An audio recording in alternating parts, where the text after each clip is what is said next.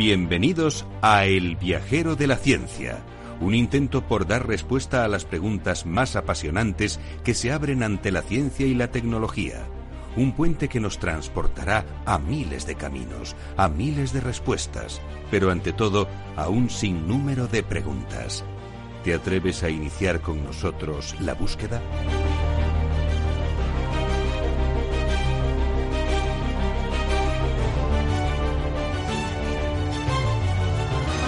El viajero de la ciencia te invita a dejarte llevar por la curiosidad.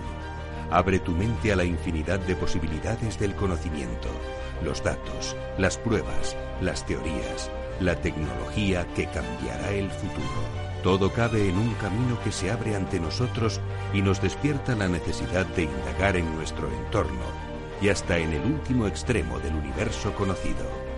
El viajero ya está en marcha. El viajero de la ciencia, Carlos Alameda.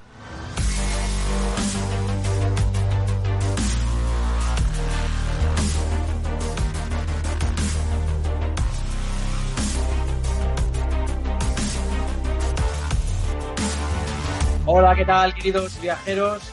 Estamos ante un nuevo programa. En este caso vamos a intentar una conexión con el 12 de octubre, en particular para hablar con Joaquín Martínez, que es el jefe de hematología de este hospital del 12 de octubre, que va a colaborar en una alianza internacional que mejora el diagnóstico y la inmunización del COVID-19. Además, os vamos a hablar de la app que se ha creado, de la aplicación que se ha creado en España para luchar contra esta enfermedad y de uno de los mayores ensayos clínicos contra el coronavirus. Además, vamos a intentar estar en Irlanda también para contaros cómo están viviendo allí el, confinamiento, porque ya prácticamente están confinados.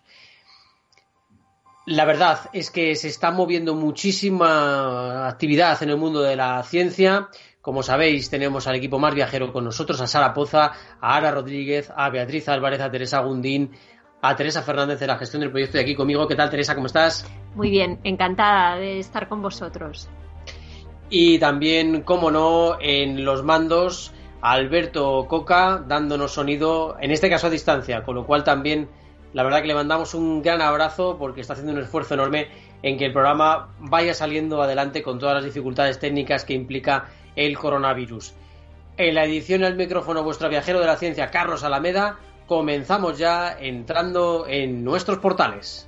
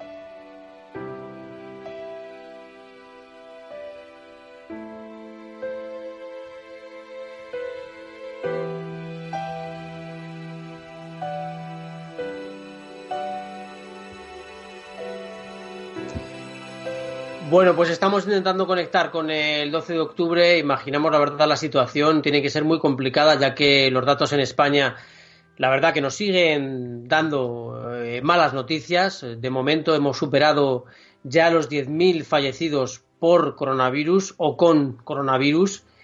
El 20% de las víctimas mortales en todo el mundo es el eh, sexto día consecutivo en el que sumamos más de 800 muertos en 24 horas y la verdad es que con estos datos pues eh, no anima precisamente a la esperanza, pero también hay que decir que parece ser que estamos empezando, ¿verdad Teresa?, a aplanar esa curva. Es poquito, es, ligero y, de todas formas tampoco nos podemos fiar 100% de los datos que tenemos. Pero parece que el contagio, que estas medidas de confinamiento van dando un poquito de resultado.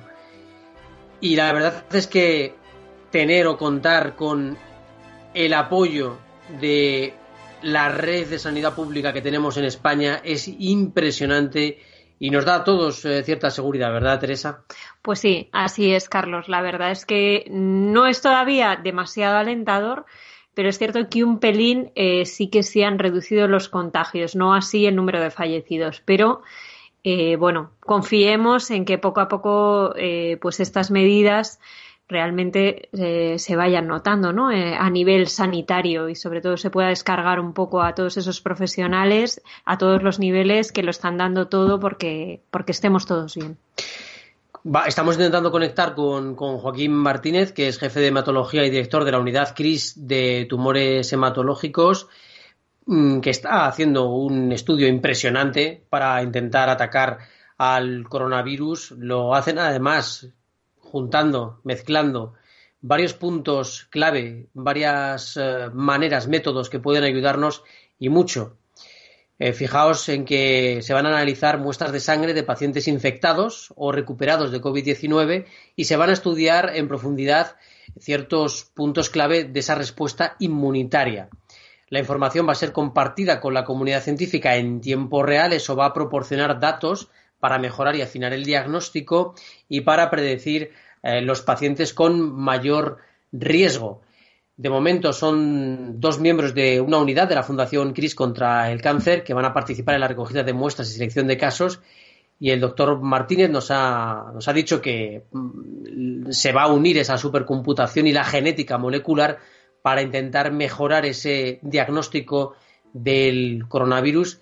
Dice que nos ha comentado antes de entrar en el programa claro que hasta hace cinco o seis años esto era que esto podía tardar cinco o seis años, hasta hace, hace no mucho tiempo, hacer este tipo de cálculos con supercomputación podía tardar mucho, pero ahora gracias a esa capacidad cada vez más potente de la computación y del Big Data, se puede activar en meses, nos ha dicho. O sea que en meses podríamos estar ante un proceso muy interesante. Vamos a esperar a que él nos lo cuente pero mientras tanto os voy a contar que también existe otro ensayo clínico que se llama Solidarity, lo han llamado así. La Organización Mundial de la Salud está iniciando este mega estudio, mega estudio que va a involucrar a 10 países y que va a incluir a miles de pacientes para probar cuatro tratamientos. el diseño prima ante todo la velocidad y bueno, se espera tener resultados en un mes más o menos. Vamos a ver si es posible porque ahora os contaré también que hay una nueva aportación al mundo de la vacuna para ver si se puede, si se puede sacar adelante. Es crucial, eh, para no confundir la urgencia con la precipitación, el tema de los, de los datos. El mega ensayo va a probar cuatro de los tratamientos más prometedores y va a incluir a miles de pacientes, como os he dicho, la OMS dice que es necesario reducir el. Eh, que, no, que no pueden reducir el, rigor. Van a reducir un poquito el rigor científico, pero, pero lo mínimo posible. A este punto de que, que está buscando la OMS se llama reposicionamiento de fármacos y tiene la ventaja de que se conocen su seguridad y perfil de toxicidad, lo que permite acelerar enormemente su aprobación. Además, ha tenido en cuenta que pueden existir en cantidades suficientes para tratar a millones de personas. Bueno, creo que todavía no tenemos esa conexión con Joaquín Martínez. Eh, la vamos a seguir esperando un poquito eh, para que, mm, bueno, pues para que podamos eh, tener esa mm, rápidamente esa, esa conexión. Mm, de momento, lo que vamos a hacer es intentar conectar ahora sí con Ara Rodríguez para que nos cuente un poquito cuál es algunas de estas iniciativas que nos eh, interesan también un montón en cuanto a, a, la supercomputación y a lo que podemos hacer para mejorar, para intentar atacar a este coronavirus, en concreto con una app que se ha creado en España para luchar contra él. Y veremos a ver qué nos, qué nos cuenta ahora Rodrigo. Vamos a hacer una pequeña pausa y enseguida conectamos con ella.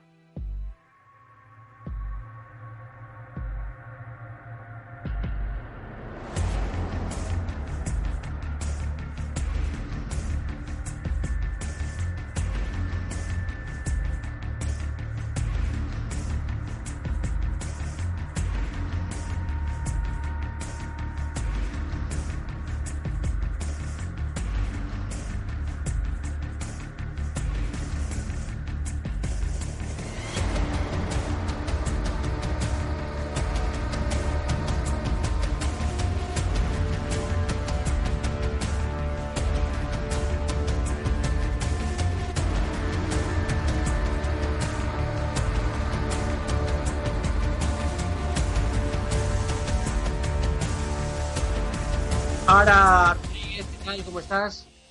Hola, buenas tardes, ¿qué tal? Aquí estamos, confinados todavía. Estamos igual que la semana pasada. Bueno, ahora pues la verdad que sí, que ¿qué tal lo estás llevando? ¿Lo llevas bien? Bueno, bien, aburridos, ¿no? Yo creo que es el, síntoma común que no es que se lleve mal estar encerrada en casa, pero pero la monotonía, pues bueno, pues eh, al final se hace pesada, duermes peor, quizás estás un poco de mal humor a ratos, pero bueno, al final lo que yo le digo a la gente, al final tienes tantas cosas que hacer a lo largo del día, con tareas y objetivos que te has puesto, que al final se te pasan los días bastante rápido. Iguales todos, pero bastante rápido. Vale, se nos es, em, Vale, perfecto. Ahora, oye, mira, eh, cuéntanos un poquito eh, qué consiste esta nueva app que se está lanzando, a ver si es posible que se, que se llegue a, a utilizar en algún momento. Sí, a ver, eh, hemos visto durante, desde que empezó el, el tema del coronavirus, Madrid fue una de las pioneras en pedir una aplicación similar a las experiencias que se habían vivido en Corea del Sur, por ejemplo, o en Singapur eh, un grupo de, desarrolladores privados eh, desarrolló una aplicación pues eh, para, para Madrid, para Díaz Ayuso, y esa misma se ha replicado más o menos igual en, en, Cataluña o en País Vasco y también las últimas informaciones es que se iba a ceder al gobierno central para bueno pues para hacer una aplicación a nivel nacional y que todas las comunidades pudiesen acceder a ese código abierto. Pero la que voy a hablar hoy es una aplicación totalmente diferente. Es eh, todo un sistema de código abierto que se ha creado por un grupo de, investigadores clínicos y desarrolladores que se pusieron a trabajar cuando vieron eh, bueno pues los primeros contagios y, ya pues la, casi la obligación de tener que confinarnos todos en casa.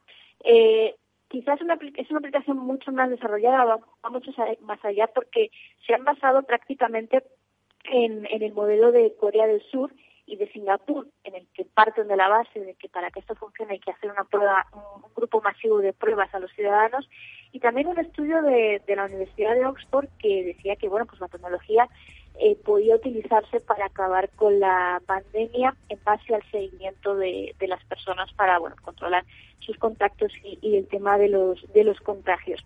Es difícil que esta aplicación llegue a, utilizarse porque ahora mismo hay un miedo bastante grande al tema de la geolocalización, que nos espíen y demás, pero esto no, no tiene absolutamente nada que ver con eso. Hablé con el, grupo de desarrolladores y me dejaron claro que esto no, no tiene nada que ver con, con que el gobierno quiera tus datos ni nada, es simplemente trazar eh, los movimientos de la gente para si se detecta un contagio, automáticamente todas esas personas que han entrado en contacto de alguna manera con ese posible posible positivo, pues bueno, tengan eh, tengan la información y puedan quedarse en casa para no seguir contagiando. La aplicación que se llama Open Coronavirus, que es de código abierto, como no podía ser de otra manera, eh, se basa en un sistema de tres tiempos, vamos a llamarlo, tres como tres aplicaciones dentro de, de una. Lo que defienden sus creadores es que tiene que haber una primera aplicación enfocada a los usuarios, a los ciudadanos, que sería de uso obligatorio, que esta parte es la que no se ha utilizado hasta ahora, que la aplicación no suele ser voluntaria, se defienden que para que esto funcione tiene que ser obligatorio para todos, al menos si quieres salir a la calle.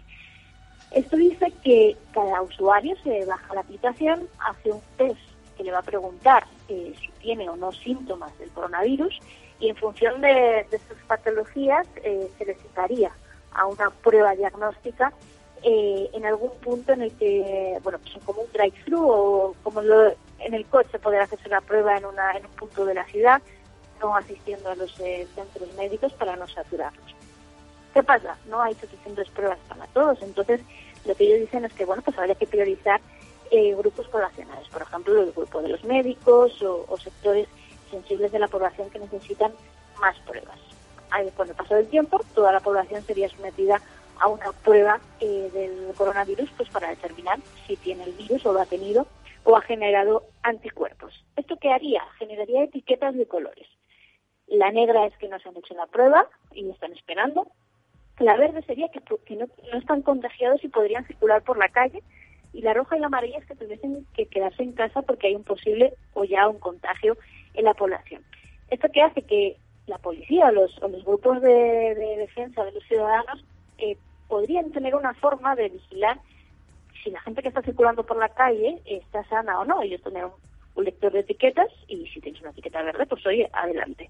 Y luego todo esto se volcaría a un dato, a un repositorio eh, controlado por las administraciones del gobierno, pues para ver grupos de zonas calientes de contagio, eh, cómo se está moviendo la población y cómo se están moviendo los posibles contagios. Y esta parte es muy interesante y se basa en el modelo de estudio de, Oxford, eh, que dice que la tecnología se puede utilizar para esto. Si trazamos todos los movimientos de, los ciudadanos, somos capaces de estudiar cómo se mueve el virus dentro de la población. Esto, pues, eh, como podéis ver, ha generado, generaría bastantes problemas, porque, bueno, las aplicaciones que sí que se están usando ahora eh, tienen el seguimiento GPS voluntario eh, y, bueno, pues ya se ha hablado de que el gobierno quiere controlar nuestros datos y todo eso, pero bueno, es ellos, este grupo de investigaciones, investigadores clínicos defiende que sería muy difícil o, o que sería triste teniendo eh, toda la tecnología que tenemos ahora mismo, no utilizarla, que, que bueno, quizá en este momento quizá hay que perder un poco de, esa, esa libertad, y tampoco lo llama libertad, es eh, como ese, esa autonomía o, independencia eh, para poner en valor la, la, capacidad de moverse, porque su tesis es, si no solucionamos esto, la economía se cae, esto está pensado para que la gente que pueda eh, moverse no tenga que quedarse en casa y pueda seguir circulando la economía y solo la gente que de verdad está contagiada o que puede ser un peligro para, para su círculo social se quede en casa. Es una forma discriminada de, estudiar eh, a la población. Pues sí, la verdad que es muy interesante y que además conecta perfectamente con lo que hemos eh, comentado con algunos compañeros matemáticos con los que hablamos aquí en el programa habitualmente y que nos dicen que esos gráficos en los que se ve claramente que debemos quedarnos en casa para no contagiarnos unos a otros y para que la carga vírica de los que se contagien no sea tan grande, es realmente interesante y bueno visualizarlo. Y también, bueno, las eh, expectativas que pueden tener estas aplicaciones son muy buenas porque parece ser que en Corea sí han utilizado ese tipo de aplicaciones. En China, por ejemplo, todo es un poquito más invasivo en cuanto a la privacidad porque es verdad que pueden coger tu cara, saber exactamente dónde estás, qué has hecho, pero al final del día hoy estamos casi todos en casa y somos geolocalizables de una forma bastante sencilla. Eh, con lo cual, mm, no sé si perder un poquito de privacidad, pero ganar en seguridad para esta enfermedad puede ser incluso hasta bueno. Ellos, ellos me hablaban que, que, bueno, que tampoco querían hacerse mucha referencia a Corea del Sur porque puede, aunque sea una democracia, tiene, tiene cosas parecidas a China, pero que en este caso, por ejemplo, pues sí que esto se entendía desde un punto de vista de, la, de, de lo racional, de, bueno, quizá en este momento hay que decidir y, y esto es lo que necesitamos ahora mismo. Además, el, estudio de Oxford decía que, que las técnicas actuales de contención, las tradicionales, las que venimos haciendo ahora, eran demasiado lentas para la sociedad que tenemos ahora mismo. Y, a las, y las pruebas están ahí, o sea, ¿por qué no usar la tecnología que, tantas cosas positivas nos ha dado para para este caso que es realmente necesario? Así que bueno, ahí está, ahí está el debate. Ellos eh, eh, sí que sí que dicen que no se quieren asociar a ningún partido político porque estas cosas siempre se desvirtúan, eh, pero sí que han presentado la aplicación al Instituto de Salud de, Carlos, de la Carlos III para bueno pues para que esté a disposición de todos los gobiernos que, quieran tampoco también eh, o sea no solo para España esto está adaptado a cualquier sociedad de Europa, de Estados Unidos, porque sí que lo que han hecho ha sido adaptar ese espíritu coreano, de Corea del Sur, a una sociedad occidental, con, todas las, normativas de la GDPR, por ejemplo, están eh, aplicadas a esta, a esta aplicación, así que no se incumpliría ninguna ley en este sentido. Pues Sara, muchísimas gracias como siempre por habernos contado el tema con tantísima eh, capacidad como es habitual en ti, eh, que nos lo explicas todo fenomenal Y bueno, pues nada, que te deseamos un entretenido confinamiento, ¿verdad, Teresa? Así es, ahora te mandamos un beso enorme. Se echa de menos un poquito el contacto humano, el vernos ahí cada jueves en la radio. Un, besito al viajero de la ciencia y a todos los viajeros, ahora en casa, viajamos solo en casa, de, de la, del sofá a la cocina y pues nada, vamos, nos vamos viendo por nuestros viajes. Vale, pues muchísimas gracias, Sara. Y nosotros seguimos por aquí. La verdad es que siempre nos deja alucinado ahora con las cosas que nos cuenta sobre tecnología. Vamos a contactar eh, en breve también con Irlanda, porque como os decíamos, hemos estado, estamos intentando contactar con el Hospital 12 de Octubre, pero imaginamos que las dificultades que están teniendo son eh, muy grandes allí y que es muy complicado. Así que intentaremos de todas formas hacer un programa especial con... Eso es, Carlos. Si no en un futuro programa, esperemos que pueda estar con nosotros. Esperemos que pueda estar con nosotros Joaquín Martínez en un futuro programa. De momento vamos a ver si podemos viajar hasta Irlanda con eh, Clara Feral, que la tenemos ya al teléfono, me parece. Clara, ¿qué tal? ¿Cómo estás? Hola, ¿qué tal? ¿Cómo estáis? Pues nada, porque como nos ibas contando tu situación, hemos dicho, vamos a llamarla de nuevo a ver qué tal, qué tal está, cómo le va, porque ahora sí se está empezando a poner más serio el gobierno irlandés, ¿verdad? Eso es, desde, bueno, desde el sábado estamos confinados, ya ha subido esto a 3.800, casi 50 casos y 98 muertes. Y, y, bueno, os cuento un poco, por aquí nos dejan de momento hacer ejercicio durante dos kilómetros eh, de ratio de nuestras casas, que por cierto hay una app también para eso, para ver si, si estamos más lejos de dos kilómetros de nuestras casas. Y hay colas en los supermercados desde hace dos días. Eh, hay una cadena de supermercados que también desde hace dos días eh, tiene dos días a la semana dedicados a la gente mayor, en la que solo puede entrar gente mayor a comprar productos. Y también os cuento que desde hace dos semanas no queda gel antibacterias y nos venden unos pequeños botecitos de, alcohol que contienen solo un 75% de alcohol y son de 20 mililitros, son muy, muy pequeños. Y eso es tremendo, ¿eh? porque eso nos ha llamado muchísimo la atención, ya que aquí en España no hay ese problema. En España no tenéis ese problema de, del gel antibacterias. Ya por eso nos ha llamado mucho la atención ese detalle que nos contabas porque realmente es curioso. Sí, sí, y los botes típicos que vendían en España de 250 mililitros de alcohol, aquí nos puede llegar a costar hasta 20 euros. De hecho, es el precio que tienen en las farmacias. Y nos venden uno muy, muy pequeñito de 10 mililitros y, llega a costar euro y medio, que te da para, para lavarte las manos cuatro veces, contadas. Madre mía, pues sí que es poquito, ¿verdad? Eh, la verdad es que es tremendo las diferencias entre cada país y Irlanda suele ser un país en el que se paga un poquito más los productos, pero en este caso los productos básicos está siendo tremendo. Sí, sí, está habiendo mucha subida en los precios. Y Clara, en cuanto a la gente, nos has dicho que hay una aplicación que te mm, sigue un poquito, ¿no? Que se, sobre todo intenta que no te alejes más de dos kilómetros de tu casa. ¿Cómo lo está llevando eso la población irlandesa?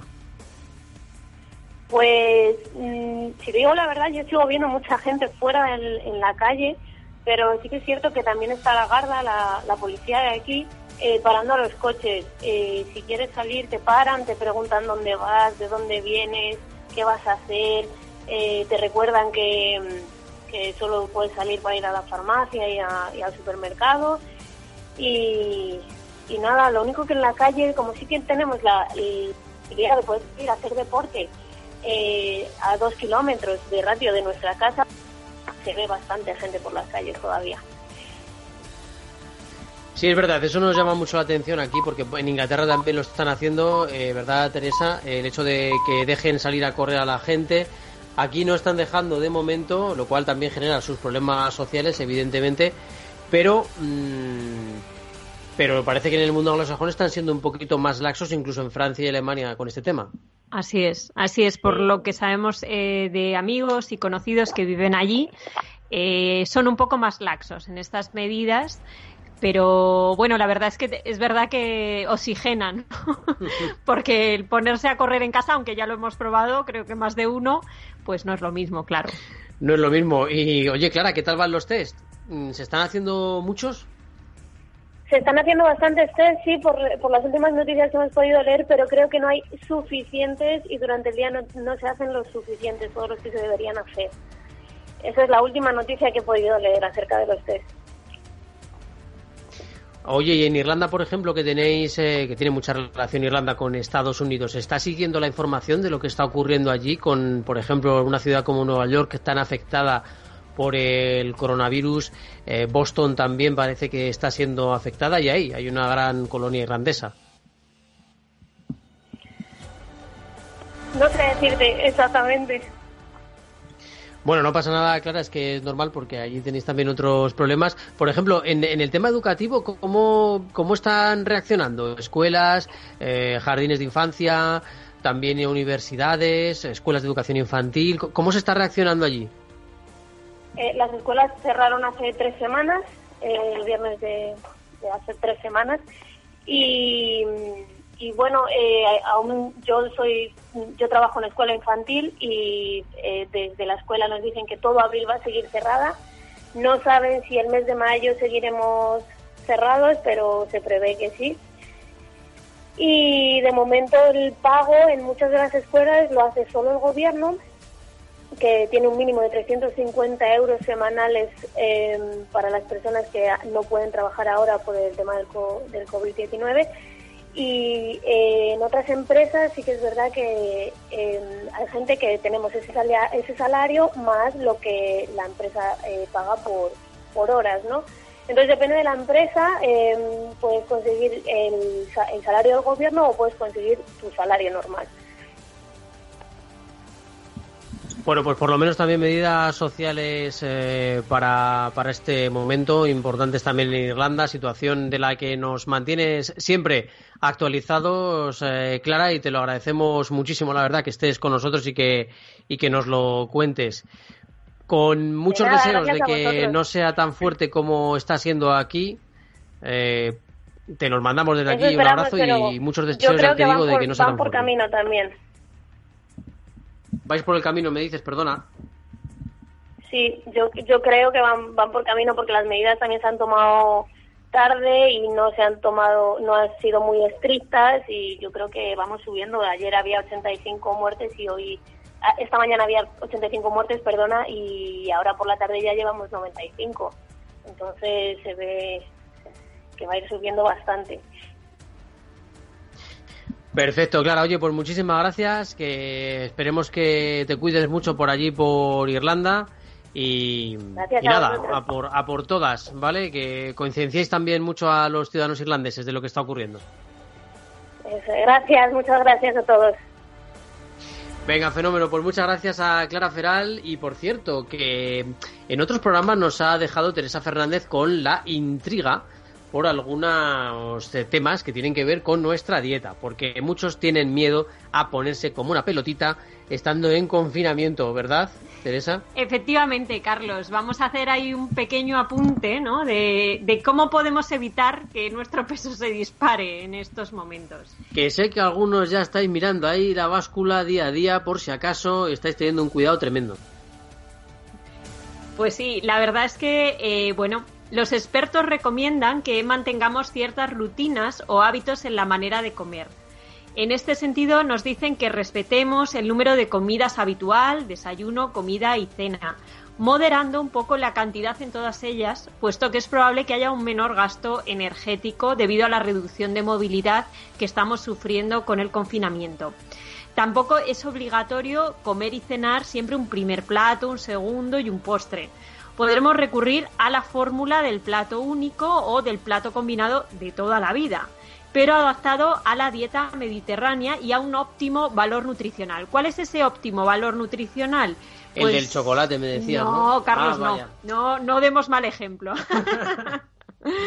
Sería, eh, bueno, pues que hubiera un 50% de verdura cocinada, el resto, un 25, a un alimento proteico tipo legumbre, pescado, huevo, y el otro 25 a un alimento rico en carbohidratos, patatas, pan, arroz, pasta. Por último, también destacan eh, la importancia de respetar y tener siempre presente las pautas de higiene antes, durante y después al volver a casa. Es decir, recordar siempre la importancia de lavarse correctamente las manos antes de salir a la compra y también después de salir a la compra y incluso en los ratos que estamos en casa, cuando toquemos algo que sintamos una cierta inseguridad, lo mejor es no tocar nada y volverse a lavar las manos. Oye, por cierto, perdona Teresa, que nos escribe Cipriano desde YouTube y nos dice un buen pepito de crema para quitar las penas. Em, y también nos dice que es mejor no mirar la báscula mm, porque es, desde que está aquí el virus de 2020 no marca bien el peso. Eso nos dice por aquí Ciprián. También nos está saludando Betonia eh, y Javi, que nos ha contado, por cierto, que en Amazon les están pidiendo hasta fundas de móvil la gente que les hacen eh, trabajar eh, en unas eh, circunstancias muy interesantes como estas y muy peligrosas también como la que estamos viviendo. Y también nos saluda Victoria desde Ávila. Pues eh, respecto a lo que decía nuestro amigo, el viajero Juan Pablo, es verdad que no hay que mirar mucho la báscula, pero creo que el probarse los pantalones no falla. bueno, no falla o te deprime. Efectivamente. Pero bueno, únicamente unos apuntes más para antes de dejaros con, nuestra querida viajera Sara, que creo que nos trae un audio maravilloso. Eh, recordar desinfectar los alimentos cuando volváis a casa. Eh, ya hablamos en un programa anterior de que el virus permanecía sobre todo en las superficies de los plásticos. Desinfectar bien sea con un papel o con un trapo con lejía diluida en agua o agua y jabón y pasarlo por todas las superficies eh, posible, a no ser que sean frescas, obviamente. Y eh, retirar en la manera de lo posible todos los envases y ponerlo en recipientes nuevos dentro de la nevera. Y bueno, pues eh, recordar también intentar no pagar en efectivo, pagar con tarjeta o desde el móvil. Y eh, bueno, pues eh, yo creo que más o menos hemos hecho un repaso a las pautas de higiene más importantes. A ver, nos hablan aquí de pijamas. Nos dicen que también la ropa de calle no está permitida de momento mm, ponérsela o probársela porque en casa puedes entrar un poquito ahí en depresión, pero no pasa nada, de verdad, ¿eh? que el peso no es lo más importante. Ya tendremos tiempo de correr por ahí, de salir con la bici. Y también nos dice María Victoria que el peso se cuida cuando repercute en la salud la importancia también de, la sal, eso es de reducir un poquito las cantidades en sal no, no no nos pasemos. Se me ha olvidado ese punto sí importante. Bueno pues sí porque mucha gente también se quiere dar una alegría, una alegría no en estos momentos. Tenemos creo que ya al teléfono a, Sara Poza o estamos a puntito de, de tenerla eh, al teléfono porque nos ha, nos ha preparado un audio maravilloso de todas formas, eh, Teresa, bueno, cuando hemos estado intentando hablar sobre este tema de, la dieta durante el confinamiento, bueno, pues eh, hemos tocado muchos temas sobre salud que pueden ser también, os digo, aplicables a otros días, ¿eh? a otros momentos en los que salgamos. También podemos intentar que no nos pase lo que nos puede pasar durante este confinamiento. De todas formas, también hay muchas formas de hacer deporte. Así que eh, hay que tener un poquito también eso en cuenta, ¿eh? porque mm, puede ser perfectamente interesante.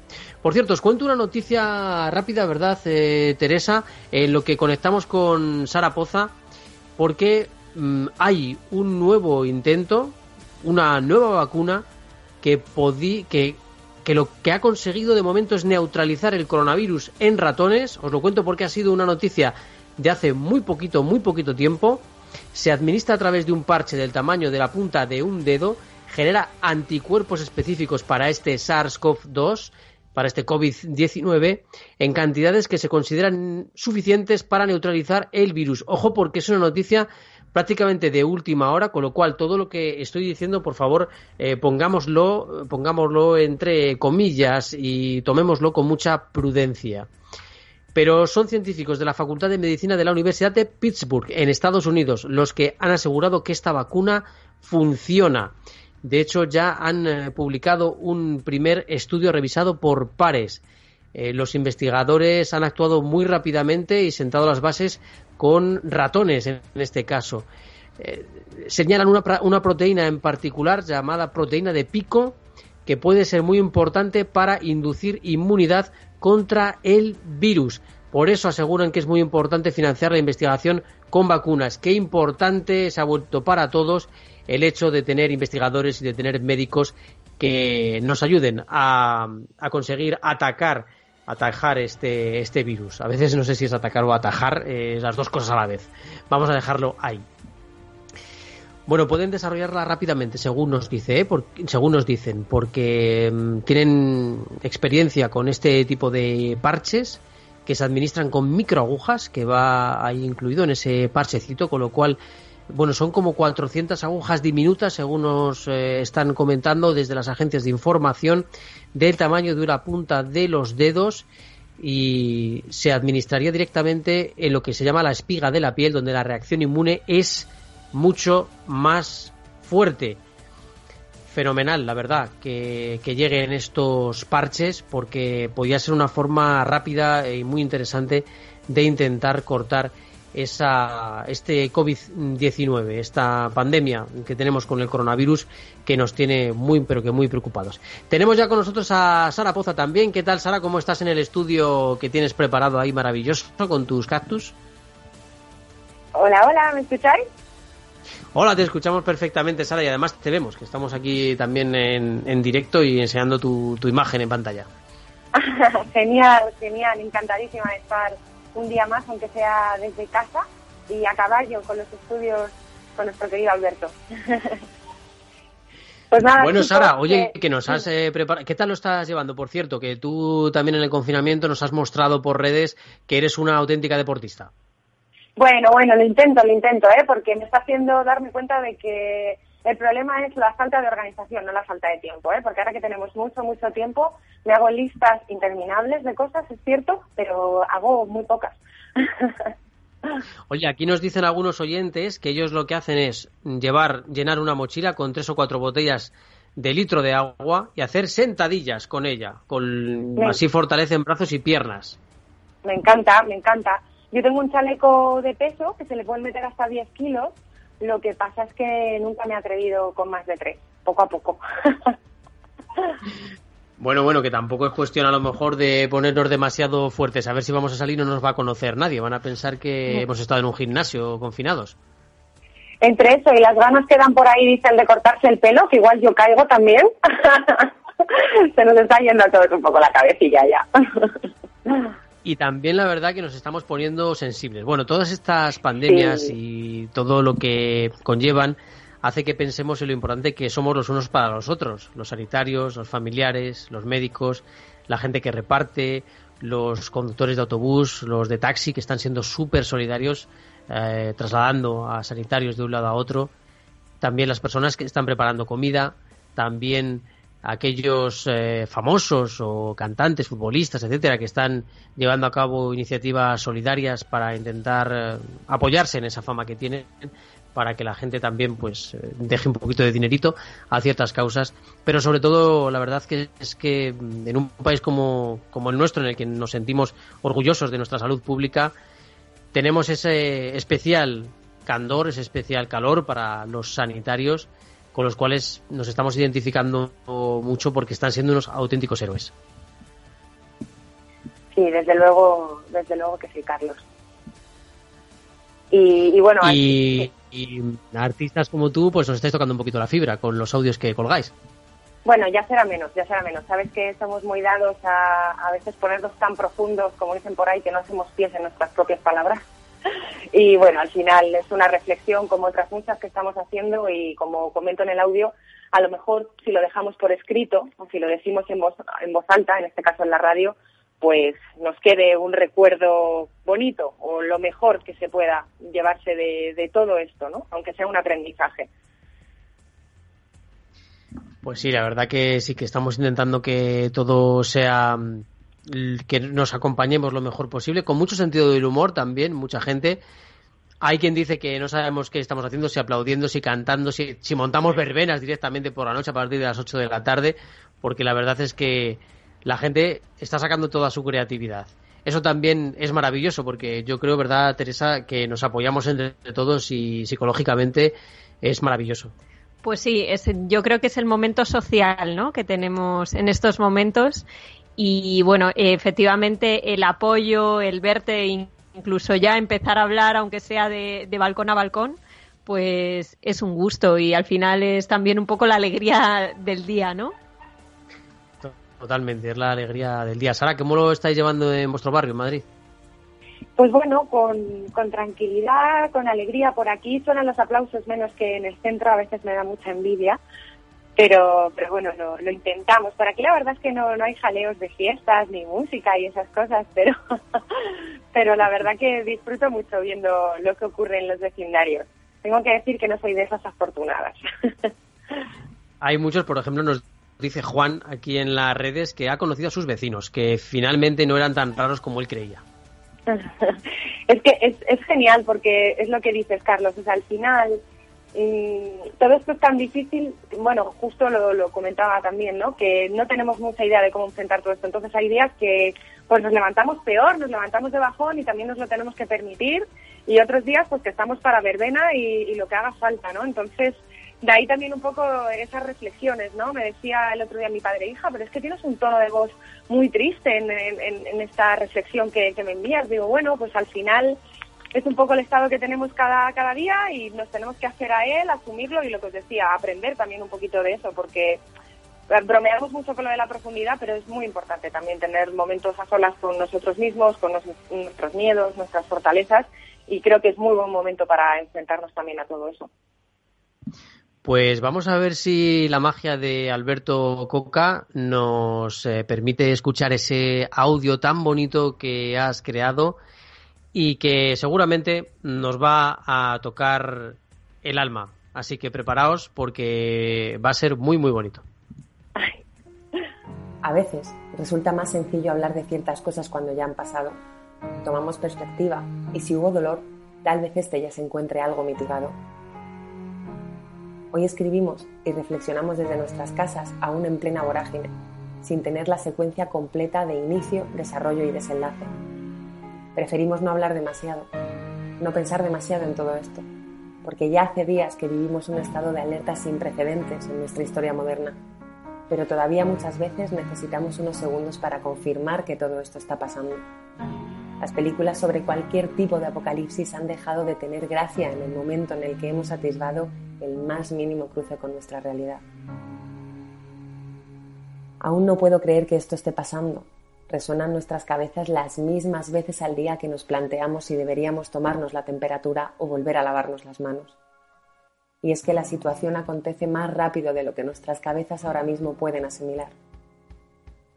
Los estantes de los supermercados se han vaciado y lugares públicos antes destinados al ocio y la diversión son ahora ocupados con fines que jamás habríamos querido imaginar. Y tal vez estemos demasiado acostumbrados a que esto solo ocurra al otro lado del océano, en esos países que tan lejos, geográfica, económica y socialmente están de nosotros.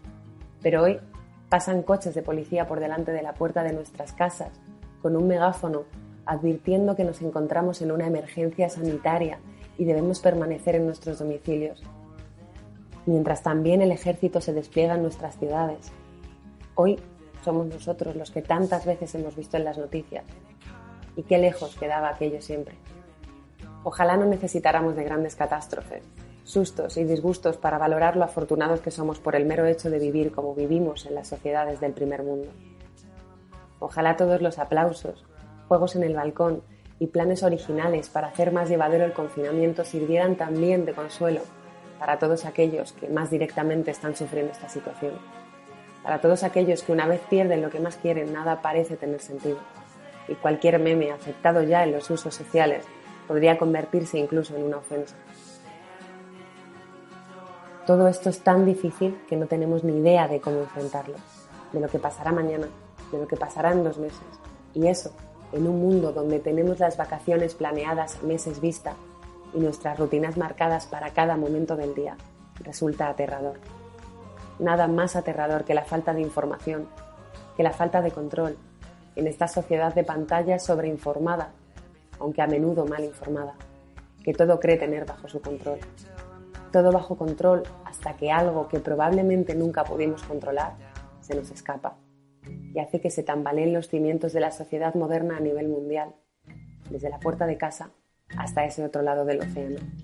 Y entonces nos damos cuenta de que todo lo que hemos creído tener bajo control durante décadas no ha sido más que llevar los sistemas de producción y explotación al límite, practicar el capitalismo más salvaje y deshumanizarnos con cada logro individual. Y por si no fuera suficiente asimilar la que nos está cayendo, empezamos a ver cómo pavos reales, jabalíes y cabras montesas se asoman a las calles de barrios hoy y desde hace días desiertos. Aparecen como si el peligro hubiese desaparecido, ese peligro llamado humanidad, el mismo que ha llevado al límite los recursos del planeta, los recursos del planeta y la vida de éste, o eso creemos, porque tal vez seamos nosotros los que nos extinguimos y no el planeta. Este seguirá su curso, abriendo paso a la vida hasta en los rincones más insospechados, como en otras ocasiones hemos podido ver. Somos nosotros los que estamos al servicio de la naturaleza y no al revés. El planeta sin nosotros no es todo. Nosotros sin el planeta no somos nada. Y ahora, cuando el planeta luce en casi todo su esplendor, cuando los animales y las plantas se abren caminos que en realidad siempre fueron suyos, cuando el mundo es más mundo que nunca, no podemos estar ahí fuera para vivirlo en primera persona. Y es que, si entráramos de nuevo en escena, paradójicamente, esa magia de nuevo se sumaría. Comienza la primavera, nieva en el Teide, los días se alargan regalándonos más horas de luz y los canales de Venecia podrían confundirse con el mar Caribe. Pero para cuando podamos volver a verlos, tal vez tardemos poco tiempo en enturbiarlos de nuevo. Nos preguntamos si esta situación sin precedentes nos hará cambiar como personas, como seres humanos. Lloro y me late fuerte el corazón al pensar en la respuesta. Que no se nos olvide nuestro lugar en el mundo, que no se nos olvide que estamos de paso y que de paso esto es un regalo que debemos cuidar, por todos, para todos, y que una pandemia mundial no tenga que llamar a la puerta de nuestros hogares para darnos cuenta de lo maravillosa que puede ser la vida, si estamos sanos y podemos disfrutarla. Tal vez si lo dejamos por escrito, si lo decimos en voz alta, solo tal vez no se nos olvide aquello que quisimos cambiar cuando queríamos quedarnos sin tiempo. Porque aún tenemos tiempo y cada día que pasa en esto que creemos una pesadilla es un día más cerca, estamos, de vivir a tiempo.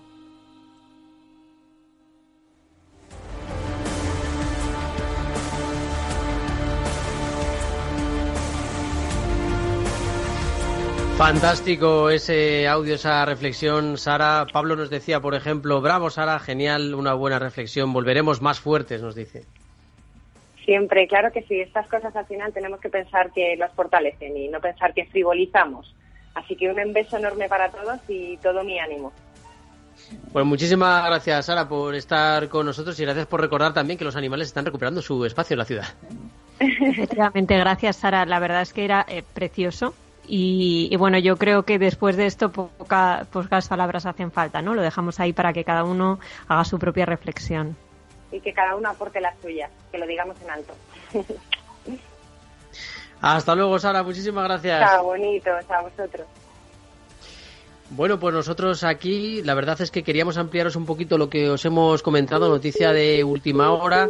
Cuidado con, con este tema porque puede ser muy, muy, muy interesante. Hay un nuevo estudio que puede mm, llegar a una vacuna contra el coronavirus de una forma bastante curiosa. En este caso se ha visto ya que logran neutralizar el coronavirus en ratones y que se puede administrar de una forma bastante indolora con un parche que eso sí tiene unos 400 eh, puntitas, unos 400 eh, pequeñas agujitas que lo que hacen es introducir ese producto. Estas piezas de una proteína están hechas en laboratorio y podrían llevar a la inmunidad. Es eh, muy, muy interesante este estudio. Estamos conociendo poco a poco más detalles sobre él y eh, nos dicen que se podría empezar a utilizar. Lo que pasa es que, evidentemente, hay que tener mucho cuidado. La OMS ha dicho que todas las investigaciones eh, tienen que estar lo mejor, lo mejor respaldadas posible por las pruebas que se hagan y la verdad es que hemos intentado hablar con, también con científicos españoles y nos quedamos para otro programa con las ganas de hablar con ellos sobre los proyectos que están teniendo en cuanto a las vacunas y que probablemente nos ayuden en un día, esperamos, no muy lejano, a que, a que esto vaya bien y que podamos no solo aplanar esa curva, que es lo importante ahora, sino también vencer a la enfermedad en todo el mundo, porque, si os recuerdo, cifras mundiales, cifras que se están eh, viendo en todo el mundo, hablamos de que nos estamos acercando ya a los 935.000 contagiados. Nos estamos acercando a esa cifra. Fallecidos. Nos estamos acercando a los 50.000. Estamos ahora mismo superando los 47.000.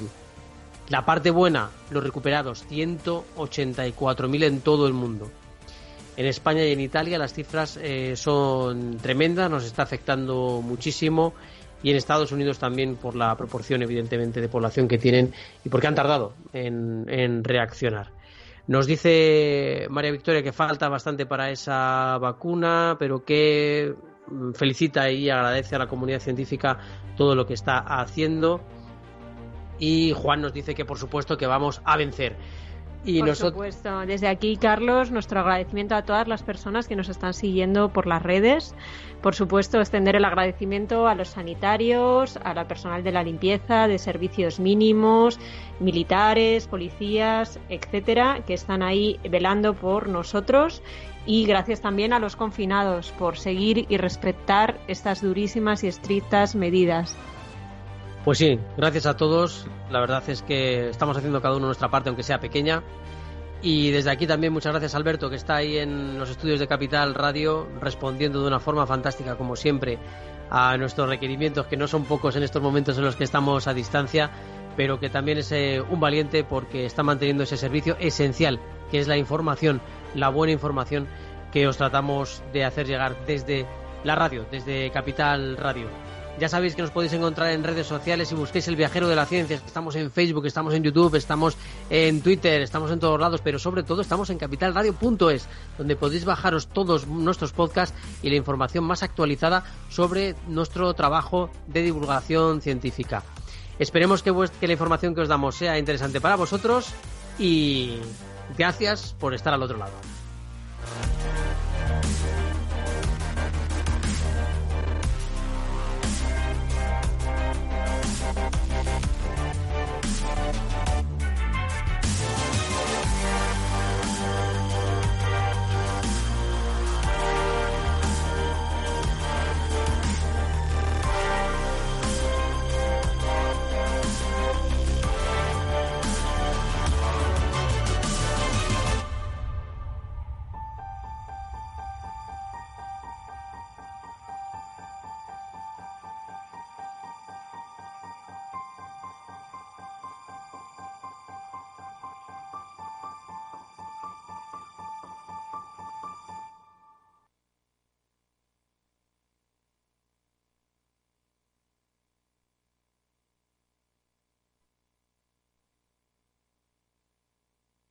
Esto te estás perdiendo si no escuchas a Luis Vicente Muñoz en Capital, La Bolsa y la Vida. No estoy justificando la decisión, no estoy quejándome de aquello, no, estoy asumiendo todo, estoy yendo y encarando la prisión porque considero que es lo que me merezco después de haber incumplido la ley. Pero por supuesto, también soy un hombre libre y puedo emprender de nuevo. No te confundas. Capital, la bolsa y la vida con Luis Vicente Muñoz, el original.